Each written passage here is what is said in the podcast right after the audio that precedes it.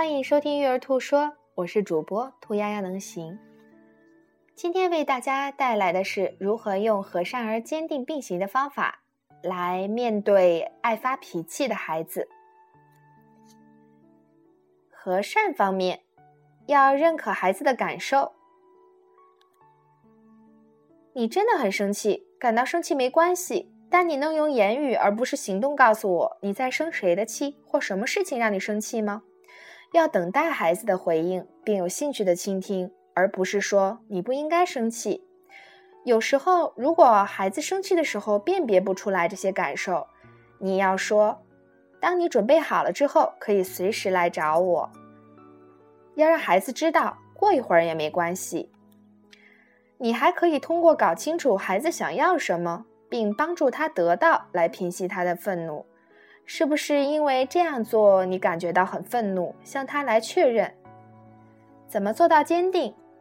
如果你的孩子发脾气的时候，同时也在用攻击行为伤害别人、伤害自己，或者是伤害环境，你要让孩子知道，你认识到了他可能因为什么事情而感到生气，但你不能让他伤害别人、自己和环境。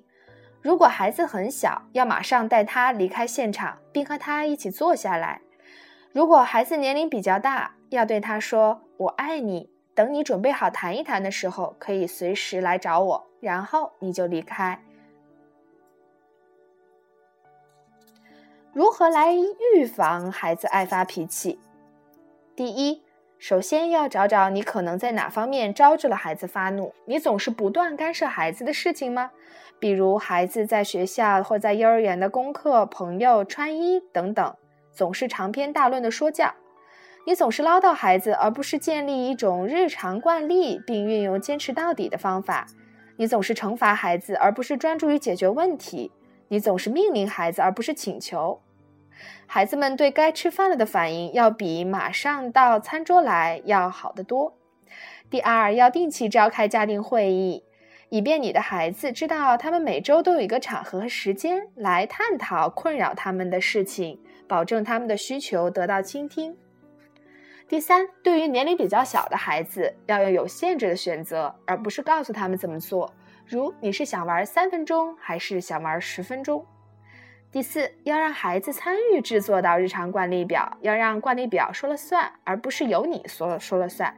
比如和孩子一起画一画，在睡觉之前应该做什么？比如，嗯，讲故事、刷牙，然后关灯，让他来设定时间，他自己参与制定的规则，相对抵抗的可能性就会少很多，因为他们被赋予了更多的权利。